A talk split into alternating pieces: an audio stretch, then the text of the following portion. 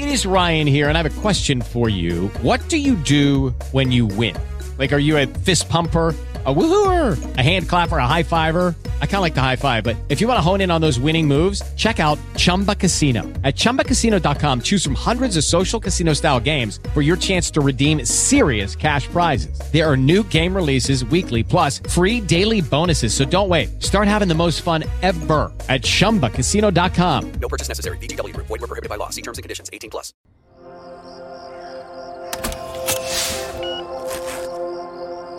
Podcast de medianoche.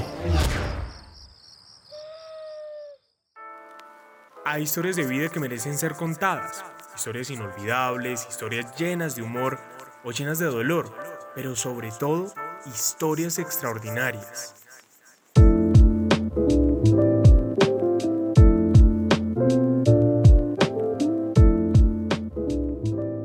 Hola, bienvenidos a un episodio más de Historias Offline.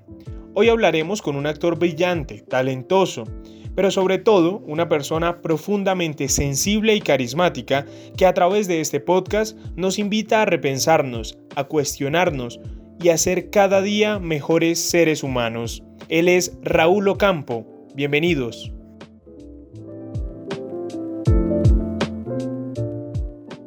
Raúl Ocampo, gracias por estar en Historias Offline, bienvenido, gracias por aceptar la invitación e iniciemos hablando de lo más reciente y es tu papel en Café con Aroma de Mujer.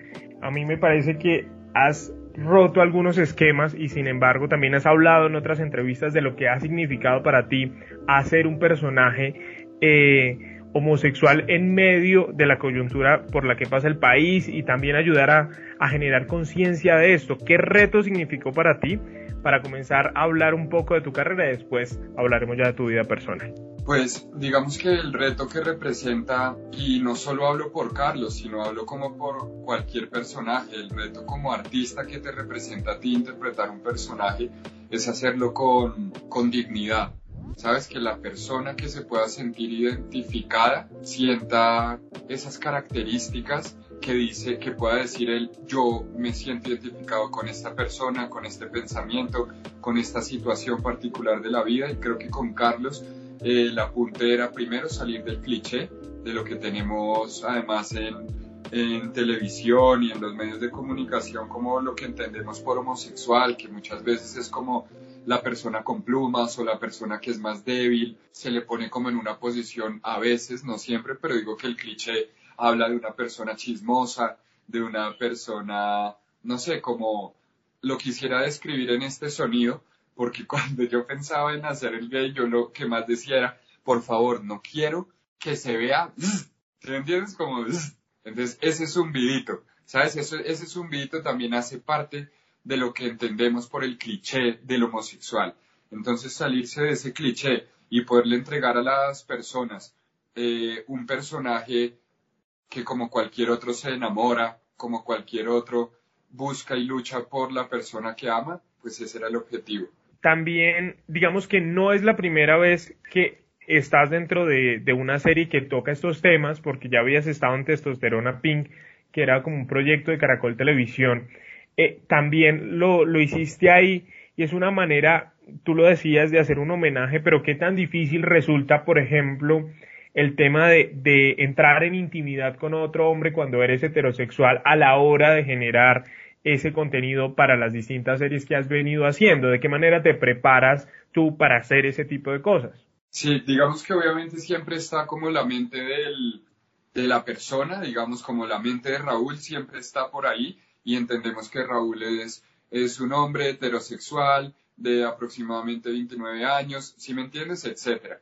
Pero también estamos creando la identidad de Carlos. Y Carlos, aunque maneja el mismo rango de edad, tiene otros pensamientos, es una persona más de mundo, que ha viajado incluso más que Raúl, que, que es más mente abierta, que no tiene ciertas creencias limitantes como tal vez incluso yo las pueda tener con respecto a muchas cosas, ¿sabes? No estoy hablando, por favor, para que en ningún momento se malinterprete, no estoy hablando de un tema de homofobia, estoy hablando de creencias que en general muchas veces el actor tiene y el personaje no tiene. En este caso, pues creo que lo único que tiene que hacer uno es entender cuál es la mente y cuál es la línea que traza el personaje de Carlos y luego qué es lo que quiere Raúl. Para Raúl entender lo que quiere Carlos, pues es eso, es simplemente un ejercicio de, desapegarse de lo que uno conoce y de lo que uno cree y empezar a entender cómo puede ser la realidad percibida desde otros estímulos, desde otros pensamientos, desde otras creencias. Para mí hacer de Carlos fue entrar relativamente fue fácil porque creo que todo el mundo se ha enamorado alguna vez en su vida. Entonces, te lo repito, yo lo que hice fue mostrar el diario, por así decirlo, el paso a paso de una persona que se enamora, que en este caso tocó un chico con un chico, bueno, esos son los azares del destino, ¿sabes?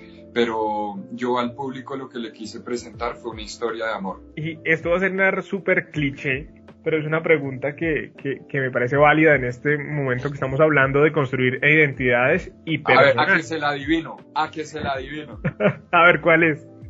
¿Cómo hizo a ver, si se la pregunto y era como era, usted me la responde. A cambio de roles. ¿Sí? De una, hágale. Bueno, Raúl, ¿cómo fue para ti asumir las escenas de los besos? No, no, no, no era eso. ¿No? No. Era, era un poco más clichésuda, pero era ya definimos a Carlos, pero bueno, esa la contestamos ahorita, la contestas ahorita. Eh, e, ese tema de definir a Carlos, pero entonces, ¿quién es Raúl Ocampo? De definirse a sí mismo y no perder la identidad en la creación de tantos personajes por los cuales has pasado. Entonces, ¿cómo, mantener esa esencia y cómo terminar diciendo, este soy yo y eso es lo que me caracteriza? Bueno, pero entonces mira que no era tan clichésuda, es más, me parece una de las preguntas más interesantes que me han hecho, porque es la primera vez que me la preguntan y nunca la había escuchado así, o sea, mira Juan, que entonces no era tan clichésuda, ya la podemos tener entre las no clichésudas preguntas Power. Yo creo, que, yo creo que lo que pasa, y acá voy a citar a una persona de la cual no recuerdo su nombre, pero alguien una vez escribió esto y yo lo leí. Definirse es limitarse. Y creo que uno como artista no se puede limitar, porque en el marco de la creación uno tiene que ser todas las posibles personas del mundo. Eso no quiere decir entonces que entonces hay un pedazo de asesino en Raúl Ocampo, ¿sabes? Hay un pedazo de violador en Raúl Ocampos y Raúl algún día interpreta un violador, ¿eso quiere decir que entonces hay un poco de violación en mí? No, yo lo que creo es que uno puede estar desde la imaginación también, ¿sabes?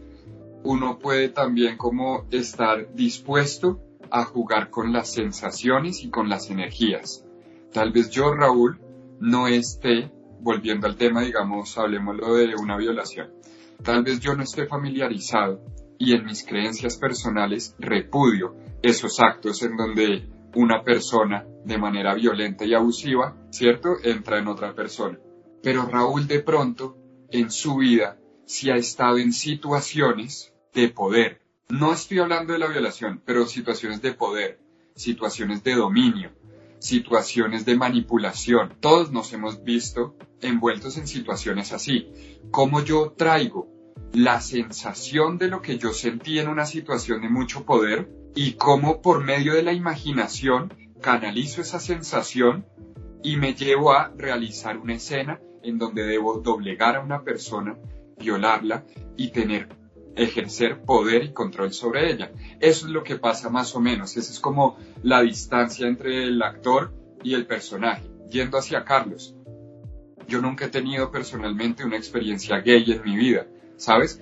Pero yo sí he besado a personas que me gustan, ¿sí? Yo sí he coqueteado, yo sí he sentido eh, como el, pues, pucha, ¿será que me va a copiar o no? ¿Será que le mando la cara o no? Sí he sentido eso como ser humano puedo esa sensación tenerla y traerla fresca a mi mente cuando estoy con el actor, decir, decir por medio de la imaginación, esta es la persona que a mí me gusta, y generar unas circunstancias y unas características en donde yo me creo que estoy ahí, que soy Carlos, que esa persona me gusta, y sacar esa escena adelante.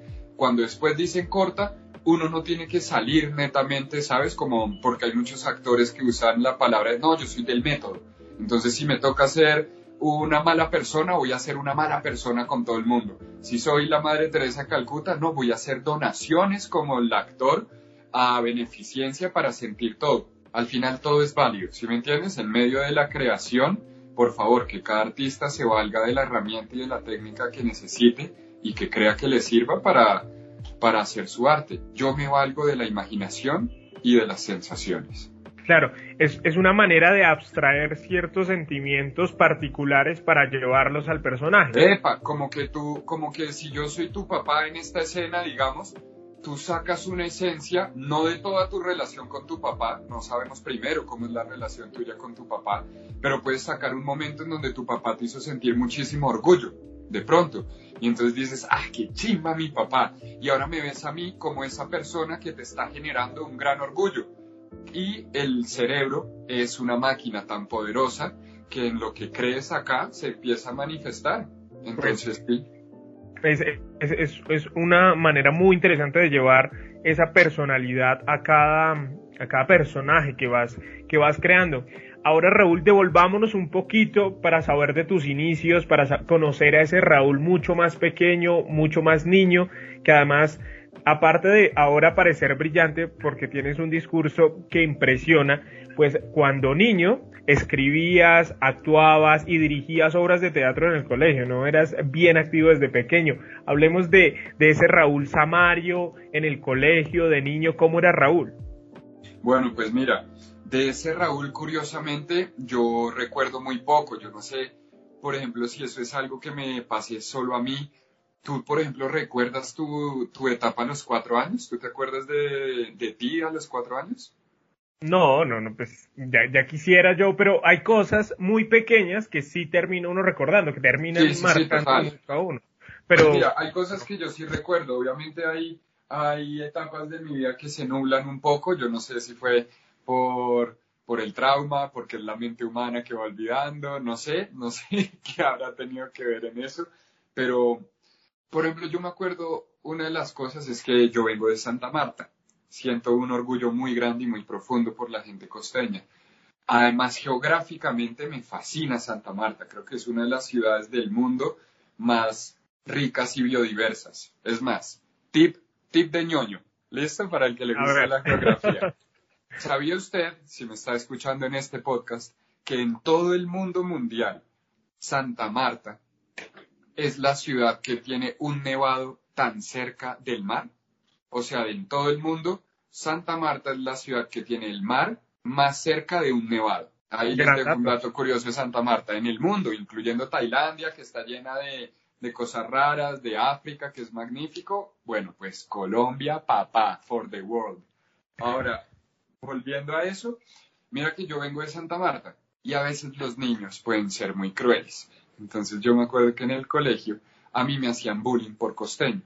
Entonces, claro, uno chiquitico de más o menos cuatro o cinco años, uno era, oye, ¿cómo la Natalia? Entonces uno hablado, súper, súper de su tierra, uno recibía burlas como, ah, el costeño, ah, el costeñito. Y como el ser humano tiene esa necesidad siempre de pertenecer y sentir que pertenece, yo empecé a sentir que no pertenecía a mi parche del colegio en el colegio. Entonces yo muy hábilmente, creo que ahí es donde empieza todo, empiezo a escuchar cómo hablan los rolos y empiezo a ver cuál es la cadencia y empiezo a ver cómo terminan la palabra y empiezo a ver que suben el tono y digo, yo puedo hacer eso.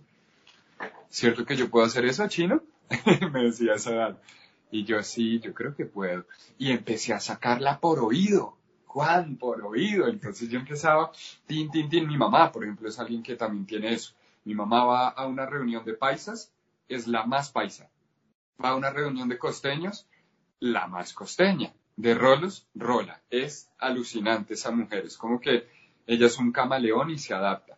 Entonces yo saqué eso y empecé a hablar como rolo. Y la gente en Bogotá me empezó a copiar y empezó a creer que yo era súper rolo. Creo que desde ahí yo empiezo a experimentar como, como el arte te puede ayudar a sentir que perteneces, a sentir que puedes encajar a algún lado y te puede hacer sentir mejor. ¿Sabes? No solo dentro tuyo, sino el arte te puede ayudar a sentirte mejor contigo y a hacer que puedes encajar. Ojo a esto, no estoy diciendo, entonces por favor el que me esté escuchando, finja hasta que le crean y finja hasta que se sienta bien. No, Pero si usted como primer paso debe primero fingirla y luego creérsela, en el camino de la vida nada está escrito. Si a usted le sirve, le comparto que a mí me sirvió, a mí me ayudó muchísimo. Después me reconcilié, obviamente, con mi parte costeña, porque, ¿sabes? Uno después ya empieza a exagerar, uno no se mantiene en el centro equilibrado, sino que después yo ya era el rolo del parche. Ahora yo pasé a ser, ahora fue el más rolo. Ya en un momento me tocó decir, bueno, a ver, no olvidemos de dónde somos, cuando uno se repite algo muchas veces, se lo puede llegar a creer. Entonces está bien de manera objetiva también ir a, recuerda que tu cédula y tu tarjeta de identidad dice nacido en Santa Marta, Colombia. Entonces no te las vas a dar ahora del super rolo y todo queda atrás. Eso me lleva como a descubrir que el arte sana, que el arte te puede ayudar a encajar y a, a pertenecer. Entonces desde ahí sí empieza el, ver en las obras de teatro de la biblioteca, o yo veía libros, por ejemplo, una de las primeras obras que yo hice era una locura, yo creo que yo estaría por ahí en séptimo de bachillerato, y era Dios, el diablo y Papá Noel. Entonces, no sé qué tenían que ver esos tres juntos en el mismo parche, pero era más o menos como que Dios y el diablo estaban decepcionados porque empezaron a perder, empezaron a ver que la humanidad, o sea, nosotros, empezaron a dejar de creer en ellos.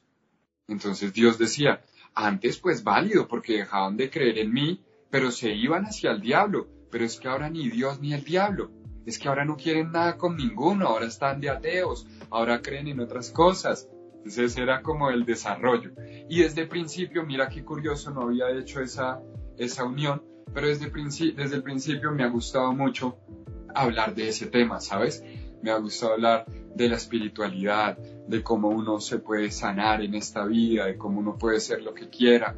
Entonces, qué lindo cómo, en últimas, la misión de vida y tu pasión más grande, que es ayudarle a dar sanación a los demás, cómo la unes con la actuación, que es tal vez uno de mis grandes amores, y cómo a través de la actuación y de la famosa catarsis, sabes que la catarsis es como ese, ese momento por el cual tú logras reflexionar, transformar y cambiar algo influenciado por, por el arte, ya sea una pieza o una escena.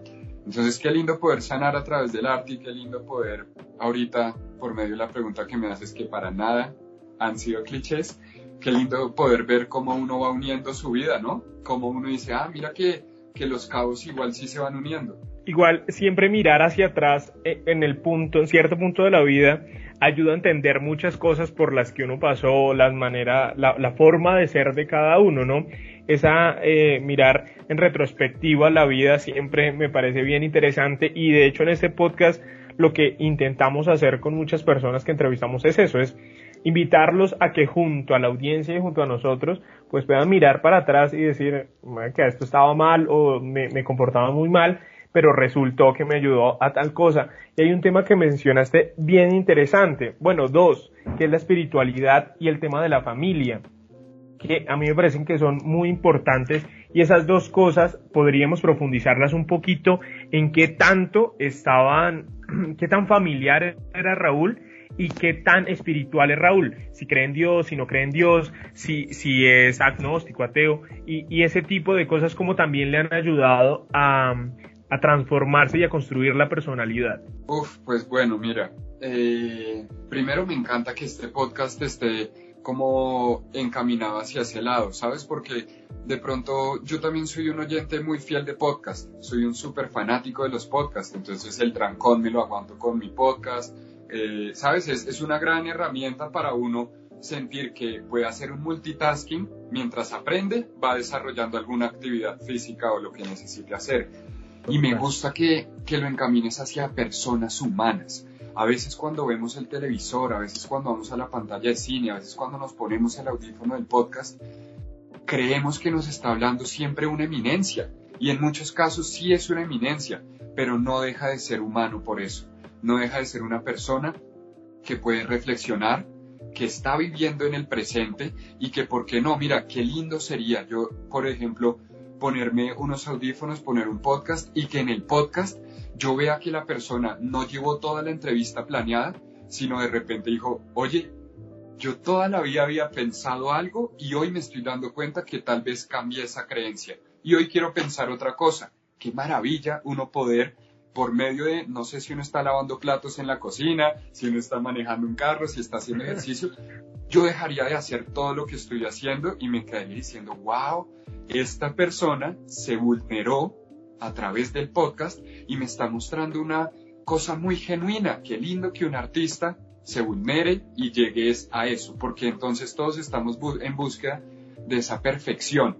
Voy a decir la palabra correcta, voy a lanzar el comentario tan puntual que no debo decir ni nada más ni nada menos y todo el mundo va a tener ese momento wow, como en donde se queda sin palabras, la boca entreabierta y dice, ah, este actor, wow, qué loco.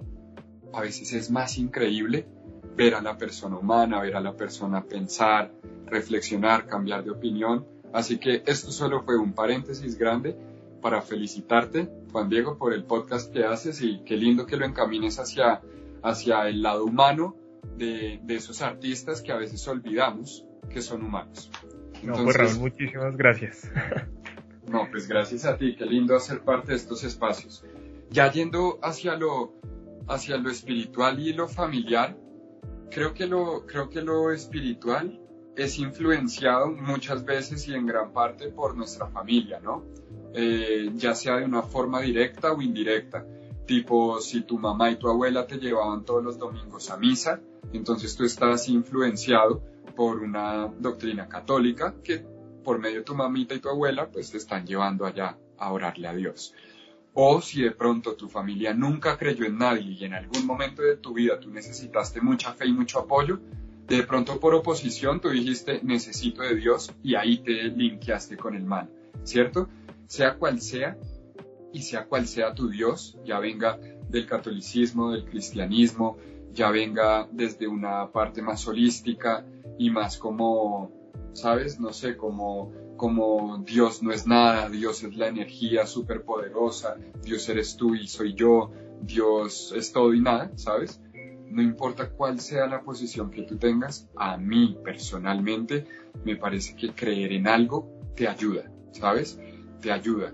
Y esa ayuda es desligada de lo, de lo espiritual. No estamos diciendo que, que por creer algo entonces vas a manifestar un milagro porque ese Dios te lo concebió esa parte es que no la sabemos. ¿Sabes? Hablar de eso es un poco atrevido porque, porque no se sabe a, una ciencia cierta más allá de yo lo siento por fe o no lo siento por fe, pero como el sentir no se puede expandir a un, a un total de todos, si tú crees en algo, ese algo va a creer en ti. Si tú le das poder a algo, ese algo va a recibir ese poder y va a poder generar algo. Entonces yo creo que la mente humana es poderosísima, las creencias humanas son poderosísimas. Yo personalmente me crié con un papá que era muy metódico, que era muy estricto, que era muy machista y que a su forma era muy amoroso. Y también me crié con una mamá que por las circunstancias que tuvo que pasar en la vida se convirtió en una mujer guerrera una mujer que podía con todo, pero cuando desarrollas algo por mucho tiempo, y ahorita te hablaba del equilibrio, de tratar de estar en la mitad, esa actitud guerrera de mi mamá, a la cual es la persona que en estos momentos yo más amo en todo el mundo, ese guerrero se le volvió ya un caparazón. Y ese caparazón, creo, solo mi percepción, creo que en algún momento le pudo estorbar pero era la única forma que ella conocía para defenderse y para sortear la vida, un caparazón, un escudo. Lo que pasa es que un escudo a veces no sirve para dar caricias, sirve para defenderse de una piedra, pero no para decirte te amo. Entonces, entonces eso me lleva a mí primero a entender que todos somos humanos y que todos tenemos mil millones de aristas. Esto no es él es bueno y él es malo. A, a mi forma de ver, todos somos grises y qué lindo poder ver en la escala de los grises cuántos tonos negros hay, cuántos tonos blancos hay.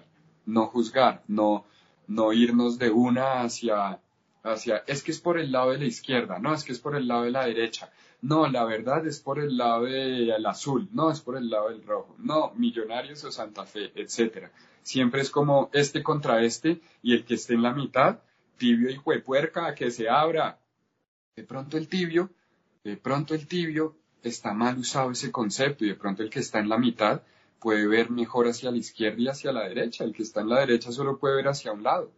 Pero bueno, el caso es que entender y conocer a mi familia me llevó a conocerme a mí, porque uno tiene mucho de sus papás y uno lo guarda ahí, uno después piensa que uno es diferentísimo a sus papás y no, uno es igualito a su forma de, ser. Entonces eso me lleva como a reflexionar y decir, wow, entiendo a mamá, entiendo a papá, no me estoy entendiendo a mí, pero a través de ellos sí me puedo entender a mí. Ah, ok, ¿yo qué quiero? Y empecé a ver que yo quería expresar muchas cosas, entonces por eso me valgo del arte.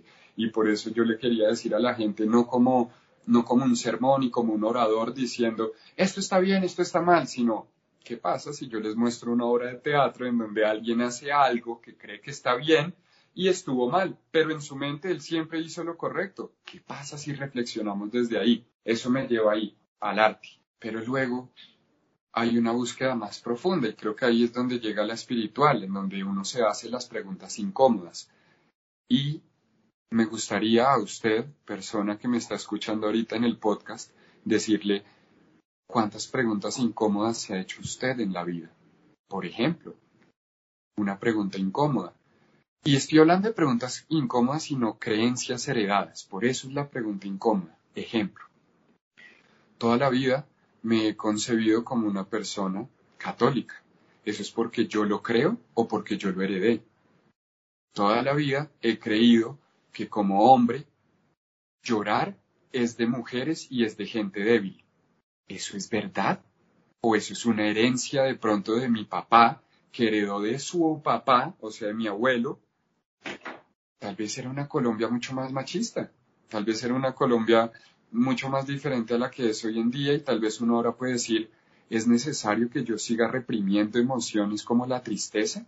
¿Es necesario que yo siga catalogando el llanto como un demonio? Y hágase esa pregunta, mi amigo, que de pronto algo de ahí puede sacar. Es necesario que uno diga, como, como mujer, entonces él debe abrirme la puerta, él debe hacer todo esto por mí, para que se muestre como un caballero y como un príncipe, o qué pena, por el otro lado, decir uno, yo necesito que él haga eso por mí, porque así me demuestra que me cuida y me protege. No importa cuál sea su creencia, aquí nadie está juzgando bueno o malo. Acá estamos haciendo una invitación a hágase esas preguntas incómodas para que pueda escudriñar y escarbar ahí dentro de su corazón y de su mente y encontrar qué es usted y qué es volviendo a lo que hablábamos antes tú y yo, Juan, que es el personaje que le asignaron en esta vida por el entorno socioeconómico, geopolítico, cultural que usted tiene. E, esa manera de, de, cuestionarse, porque lo decías tú muy bien, y es que vivimos cuestionando a todo el mundo siempre, ¿no? Siempre vemos la paja en el ojo ajeno y no la viga en el propio, dice, dice el refrán. Eh, esa, manera de, cuestionarse a sí mismo, de cuestionar sus actos, lo que piensa, y, me parece que es un, tema súper importante porque no podemos pasar por la vida como seres humanos creyendo que lo que pensamos y lo que hacemos siempre está bien y no creer que podemos cambiar o tumbar esos paradigmas pero también me, gustaría mucho saber qué tipo de preguntas te haces tú internamente en esos procesos de mirar hacia adentro, de mirarse al espejo y de pensar qué actos eh, estoy cometiendo mal o qué actos he venido heredando que no son buenos y que no me ayudan a ser mejor persona, de cierta manera. Sí, pues mira, digamos que te voy a contar una historia. Les voy a contar a todos una historia en estos momentos. Audiolibros narrados. Resulta que había un bosque, había un bosque muy frondoso, muy grande, muy vasto. Este bosque era enorme. Y ahí había una tribu. En esa tribu, el niño de la tribu le pregunta al anciano, abuelo, por favor, ¿qué vive en el bosque? ¿Qué vive en el bosque? Necesito saberlo porque si yo lo llego a saber, ya le puedo tener, le puedo perder el miedo. Siento que le temo a lo desconocido. ¿Me puedes ayudar con eso? Y el abuelo, como todos los abuelos y como toda la gente sabia, le echó una historia. Resulta que él le dice, en este bosque hay, hay un lobo blanco. Ese lobo blanco es enorme, es muy grande, tiene dientes afilados, pero tiene una melena blanca con gris plateada, el viento la mueve. Él va en busca de la bondad, de la verdad, del respeto, del amor, de la luz. Pero ese lobo tiene un enemigo y es un lobo igual de grande, con los dientes igual de afilados, pero es negro. Es negro con café. Se le ha visto con manchas de sangre, se le ha visto que ha devorado a hombres. Es muy fuerte, es muy poderoso y aboga por el miedo, aboga por el terror, aboga por el victimismo, aboga por el odio. Y esos dos lobos constantemente se están enfrentando, le dice el abuelo al niño. Y el niño dice, pucha, ¿cómo así que el lobo ha matado, el lobo negro ha matado a mucha gente y mucha gente se ha visto muerta por él? Pero bueno, el lobo blanco ha salvado a miles de personas también. Pucha, pero yo no me he encontrado ningún lobo. ¿Sabes? Dice el niño, como estoy hablando de los que ya vieron al lobo. Yo no. Pucha, abuelo, ¿qué hago? Dígame, ¿qué lobo gana? Y el abuelo dice, al que tú alimentes. Entonces nosotros, el lobo está en nuestra mente. El lobo blanco y el lobo negro hacen parte de nuestra mente. Y el lobo negro son los pensamientos de miedo, de terror, los que a veces nos invaden y dicen, yo no soy capaz de esto. No, eso es muy fuerte. No, eso es muy caro. No, yo qué me voy a meter ahí. ¿Yo para qué voy a pedir la visa, mijo? Eso la están dando hasta el 2023, esos gringos hijo de madres, porque es el cuento, no sé si lo has escuchado por estos días. El cuento es gringos hijo de madres hasta el 2023, entonces siempre es como el lobo negro diciendo, se acabaron las opciones, nos jodimos, no hay nada que hacer, echémonos a las petacas. Siempre hay algo peor, siempre hay un problema para cada solución. Asimismo está el que ve una solución a cada problema, el que ve lo bueno, el que ve el, bueno, pues si está hasta el 2023, entonces mejor pidámosla ya, porque después se nos hace más tarde y puede ser hasta el 2024. Ah, eso ya es una solución.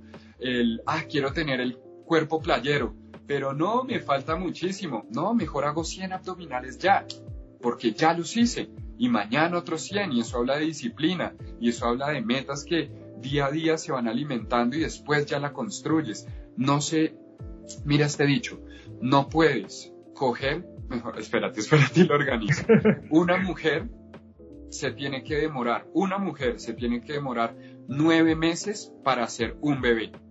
No puedes llamar a nueve mujeres embarazadas de un mes para que tengan ese bebé. Hay cosas que toman procesos, hay cosas que toman tiempo, decisión y disciplina. Entonces al final ya ligando esto, ¿con qué pregunta se hace Raúl?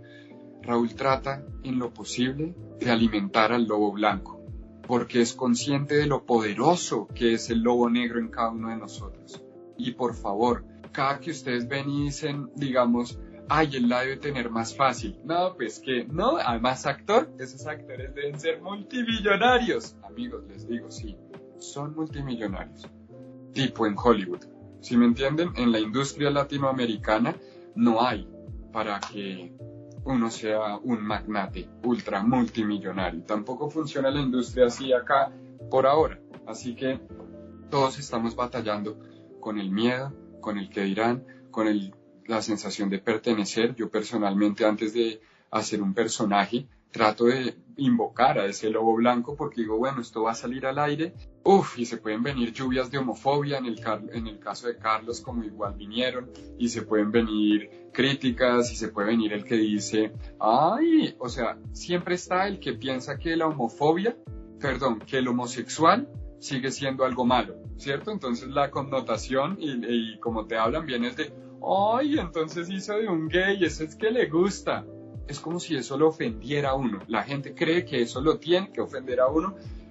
Uno ya tiene su juicio con respecto a esas personas, que ni siquiera se va a mencionar acá cuál es mi juicio con respecto a la gente homofóbica, pero pues toda fobia es una estupidez.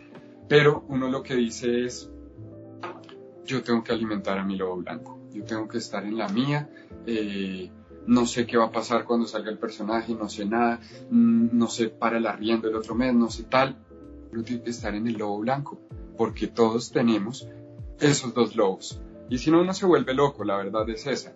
Si uno está muy en el futuro o muy en el pasado, pues va a andar o ansioso en el futuro o nostálgico y melancólico del pasado. Entonces mejor estar acá, en tiempo presente, momento a momento, invocando ese lobo blanco y esos buenos pensamientos para materializar bonito. Eso es lo que yo trato de hacer.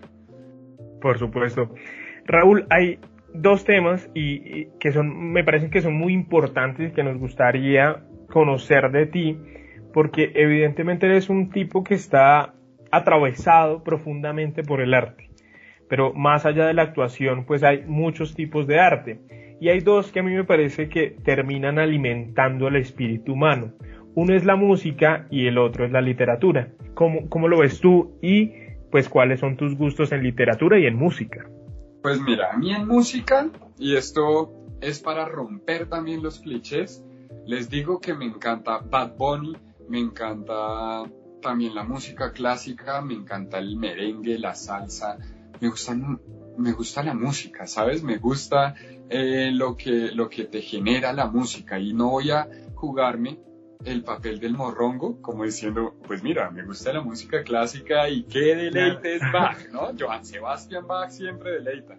No, aunque me gusta Bach, claro que sí, porque hay un momento en tu vida en que quieres música clásica y quieres que todo vaya más lento y quieres estar tranquilo en tu mente. Pero hay un momento en donde de pronto quieres perreo y, ¿por qué no? Bienvenido el perreo del nivel más alto que se pueda. Pero otro día quieres no sé, eh, la vida, eh, la vie en rose, si me entiendes? Y entonces, ah, qué lindo canta esta francesa.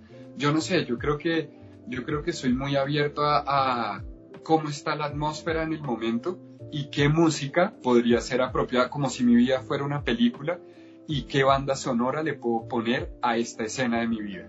Así me gustaría ver mi gusto musical, como que lo va dictando la banda sonora de mi vida, el que va pasando conmigo. En la literatura, si, si digamos que estoy un poco más estricto, hay, hay unos libros que me gustan mucho, que, que me gusta que se cuestionen. Por ejemplo, acá estoy viendo parte de la biblioteca que tengo. Mira, hay un libro muy interesante que, que me he leído ya como dos veces. Me lo regaló mi padrastro y se llama El Tao de la salud, el sexo y la larga vida. Entonces el Tao, que es toda esta corriente ¿cierto? De Oriente, mm, ellos dicen que el Tao es el todo, ¿cierto? Como que el Tao es el aire que respiras, pero también el pulmón que lo inhala, pero también la mente que le ordena al pulmón inhalar el aire y a la vez es también el dióxido que le podría hacer daño al, al pulmón. El Tao es todo, el Tao es todo, el Tao es nada. El Tao es el yin y el yang, ¿cierto? Y entonces es increíble cómo estos chinos berracos desde esas dinastías le botan a uno tanto conocimiento, porque es que resulta que uno empieza a contar como este año. Entonces uno dice, estamos en el 2021 después de Cristo, ¿cierto? Hay dinastías que hablan de el 4000 antes de Cristo. ¿Me entiendes? O sea, eso fue hace un montón de años. Y esta gente ya tenía organizadas sus gobiernos, sus reinos, cómo vivir su salud, el sistema de salud y el sistema médico no era como el de ahorita, era con hierbas, era con otras infusiones, con olores, con bebidas. ¡Wow! Y todo eso te lo escriben en un libro. ¡Super wow! Porque esas dinastías y esas culturas sobrevivieron muchísimo tiempo. Qué lindo rescatar, eso es lo que me gusta, digamos, de la literatura, como rescatar tal vez pensamientos de antes, rescatar eh, prácticas que utilizaban. Si me entiendes, me gusta leer como por ese lado.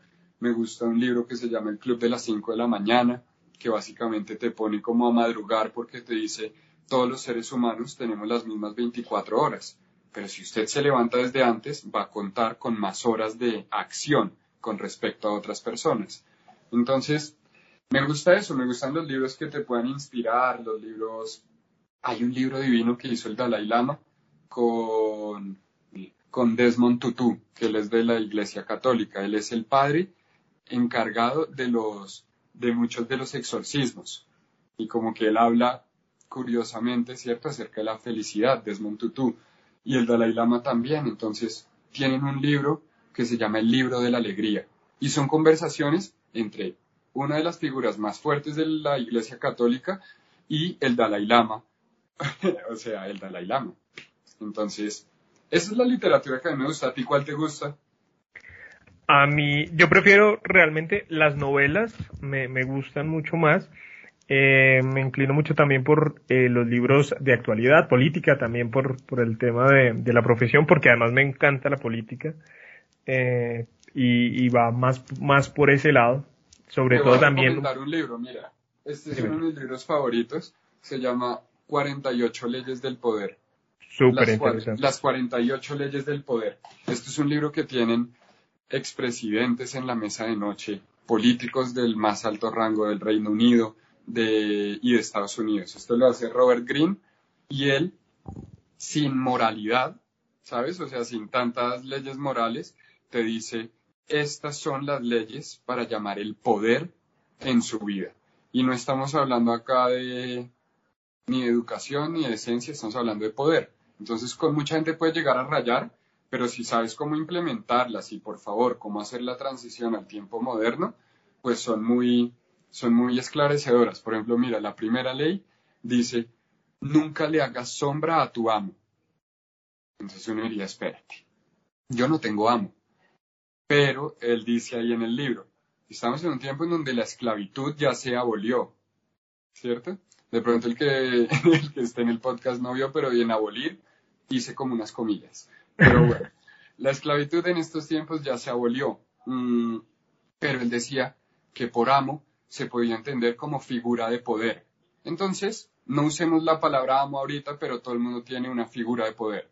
O, o es en tu relación sentimental, que de pronto hay una figura de poder, o es en, en tu trabajo, que hay un jefe o lo que sea. Pero hablaba de cómo el ego es tan frágil y que si tú atacas el ego de la figura de poder en tu vida, esa figura va a querer destruirte a ti. ¿Sabes? Va a querer decir, en el caso del jefe, uy, este igualado, ¿cómo me está hablando? ¿Cómo me, cómo, ay, ¿usted cree que somos igualitos? Despedido. ¿Entiendes? Entonces te dice, cuide las cosas, pero sin ser lambón, porque uno no se puede ir al otro extremo de, jefecito, buenos días, te volví a traer cafecito. No, lambón es paila. Claro, En fin, total. Es un libro que te recomiendo. Total. Y, y digamos que hay una cosa súper característica de ese tipo de libros que hay que traer a la actualidad, porque si uno los, los coge a rajatabla, pasa lo mismo que la Biblia. Y ahorita Ajá. que hablamos de espiritualidad, y es saber interpretarlos, porque, ah, es decir, no, no podemos juzgar un libro que se escribió hace dos mil años a la actualidad que vivimos hoy y aplicarlo de esa manera, ¿no? Pasa Pues, lo por mismo. favor, que es lo que me parece que a veces, con todo el respeto lo digo, me parece que es lo que a veces injustamente se hace, ¿no? Como que hay ciertos pedazos que los tenemos que tomar literal, pero hay otros que, ay, por favor, reinterpretémoslo, esto no puede significar esto de forma literal. Entonces, como, pero ¿quién es el que decide qué se toma literal y quién no? ¿A quién le está conveniendo esa decisión y por qué se está tomando en ese momento? ¿Sabes? Como de la Iglesia Católica, yo he podido ver en la Biblia muchas cosas de machismo, porque entiendo que en la época, pues el hombre tenía un rol de, de ir a cazar la comida, además, de ir a traer el alimento, pero cazado, además, ¿sabes? Ahora no, ahorita tú vas es a un centro comercial, ahorita no estás cazando un rabo, ¿sabes? Y ahorita hay mujeres que, por favor, que ganan lo mismo que los hombres, incluso más. Es alucinante que en la sociedad actual no hay igualdad en sueldos, como que muchas mujeres dicen, ¿en serio a hoy todavía por ser hombre le pagan más? Bueno, esas son de las cosas absurdas que tampoco entendemos nosotros y que son las que hay que ir cambiando. Pero mira, por ejemplo, en la iglesia, en la Biblia dice que si uno usa dos tipos de hilos mezclados en sus telas, decapitación, muerte y deshonra. Pero hágame el favor, uno ahorita usando algodón, más el poliéster de la camiseta, más la mediecita en nylon, no, pues nos, nos decapitan a todos. Entonces ahí sí nos toca decir, venga, no seamos tan literales, por favor. ¿Sabes? O sea, y hay que verlo en perspectiva. ¿Qué pasa? Esto no estoy diciendo que sea así, pero ¿qué pasa si en la antigüedad de pronto, por la época en que se escribió uno de los libros, hubo una peste en los cerdos? Y todos los cerdos, así como nos pasó a nosotros con el VIH y los simios, o como después pasó, ¿sabes?, con, con el caldo de murciélago, que uno dice, ¡huepucha! Pero ahorita es innombrable un murciélago. ¿Sabes? Como ahorita ese animalito, pobrecito, ese animalito es como la representación del mal. ¿Qué pasa si en la antigüedad hubo una peste en cerdos? Entonces escribieron, el cerdo trae una carne que es maldita y envenena a los hombres que la comen. Ya ahorita no, ¿me entiendes? O sea, ya ahorita no hay una peste en cerdos. No tomemos entonces eso tan literal. Por favor, hagamos una, una asimilación inteligente de lo que leemos y cómo lo podemos traer a la actualidad siendo conscientes de en qué época se escribió.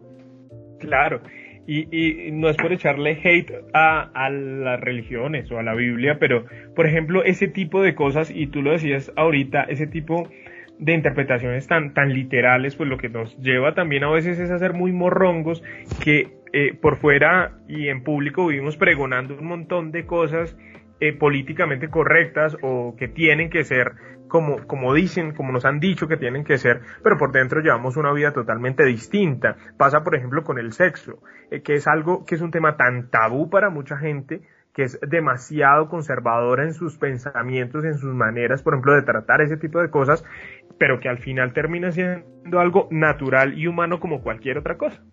Sí, y es que yo creo que acá hay dos temas. Yo creo que en reprimir en reprimir se genera, pensemos en el ejemplo de la olla a presión. Uno ahí empieza metiendo agüita y la empieza hirviendo y la, la tapa y la reprime hasta el punto en donde empieza a salirse una presión de aire ya muy caliente porque no aguanta estar más ahí encerrado bajo esa estructura que se le dio en un principio. Si sigue así, la olla se explota entonces lo que veo a veces con la represión, netamente la represión, es que nos lleva como sociedad a... Y Dios no lo quiera, se va a explotar algún día. ¿Sabes? Entonces, entonces sí, y por otro lado, mira, creo que no hay, o sea, creo que, creo que una persona tan, es que no quiero usar la palabra fan, pero creo que una persona tan entregada y con una fidelidad tan grande a la Biblia como yo, o sea, te digo, yo soy, ah, lo voy a decir así, yo soy refan a la Biblia y soy refan a Jesús, para que por favor el que escuche este podcast después no entre en el cliché fácil y no hacerse la pregunta incómoda de decir, hay un par de pelados ahí ateos tirándole odio a la Biblia. Si usted cree que este podcast se ha tratado de esto, por favor devuélvase un poco más a donde hablamos de los clichés y de cómo, si no nos hacemos preguntas incómodas, vamos a seguir el camino de la olla a presión. Entonces, simplemente es, creo que la Biblia tiene una información muy sabia, muy inteligente, tanto así que sigue siendo uno de los libros más vendidos, más usados y más compartidos en la actualidad por la humanidad, ¿cierto? Y creo que Jesús, ya hablándolo de maestros, porque yo tengo dos maestros así como que digo, uff, pana, si alguien la entendió, fue este man. Son Jesús y Buda. Yo creo que esos dos vinieron a dar un mensaje muy fuerte y en síntesis, en su esencia, con eso es con lo que yo me quedo de ellos dos. Yo sé que Jesús, qué loco cómo empezamos a hablar de esto, ¿no? Pero bueno, todo tiene que ver con todo. Pero mire, yo siento que Jesús vino a hablar del amor. Ese fue el mensaje de Jesús, ese fue su motivo de vida esa gran pasión fue hablar del amor. Un amor tan grande por todos que incluso fue de sacrificio. Y él dijo, mi vida por ustedes. Eso habla de un amor incondicional hasta la muerte. Literal hasta la muerte. Y Buda vino a hablar del desapego, de todo desapego. Desapéguese de lo material, desapéguese todo porque él decía, en el apego está el sufrimiento. No quiero que el ser humano sufra, luego desapéguese de sus creencias, de lo que cree que es, de desapéguese. ¿Sabes? Como, es que yo no puedo sin, o sea, yo puedo sin todos menos sin mi mujer. Ahí hay un apego. No estoy diciendo deje a su mujer, estoy diciendo reflexione si eso que usted tiene con su mujer es netamente un apego que después se le puede volver nocivo y tóxico. y después se vuelve la de sin ti no puedo vivir, si tú me dejas me mato, porque entonces ahí ya se desbalanceó su proporción de amor. Ya usted está en un apego muy grande. Entonces al final creo eso, creo que hay mucha información ahí, hay muchos maestros muy grandes, ya está es en nosotros cómo incorporamos todo el conocimiento que hay. Antes en la humanidad era como que no sabíamos un culo, ¿cierto? como que no había casi conocimiento. Ahora hay tanto conocimiento que ya es el otro, el, otro extremo de la balanza. Hay tanto, tanto, ya se sabe tanto que sabe a mierda, decía por ahí una abuela mía. Entonces es como, ya no se sabe qué es fake news, qué es una noticia cierta, una noticia falsa. Ya por favor uno le pides mucha responsabilidad a la gente con la fuente que encuentre, mire si es una fuente fiel, si no es cualquier loco que escribió por ahí, modificó Wikipedia, o sea, los tiempos han cambiado, así que en todo, mucha prudencia cómo manejan la información. Raúl, pues pasamos por muchísimos, muchísimos temas, por la música, la espiritualidad, el repensarse, el, la literatura, por tus comienzos.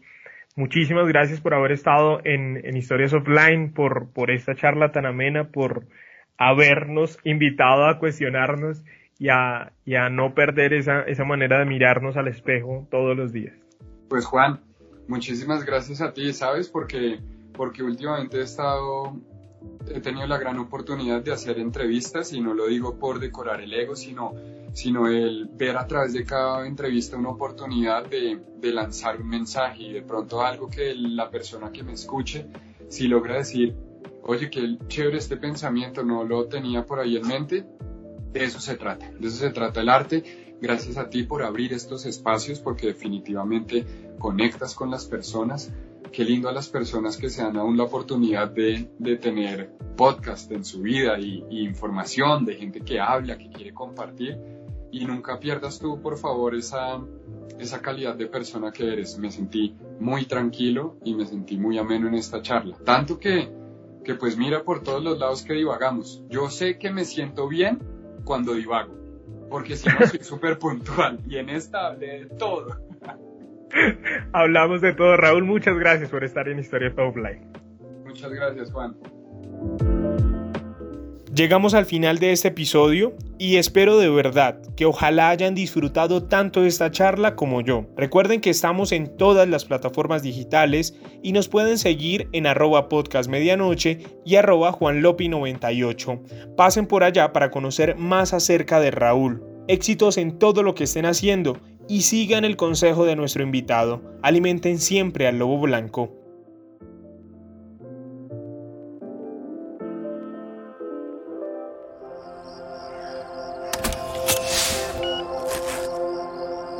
podcast de medianoche. Judy was boring. Hello. Then Judy discovered chumbacasino.com. It's my little escape. Now Judy's the life of the party. Oh, baby, Mama's bringing home the bacon. Whoa. Take it easy, Judy. The Chumba life is for everybody. So go to ChumbaCasino.com and play over 100 casino style games. Join today and play for free for your chance to redeem some serious prizes. Ch-ch-chumba. ChumbaCasino.com. No purchase necessary. Void where prohibited by law. 18 plus terms and conditions apply. See website for details.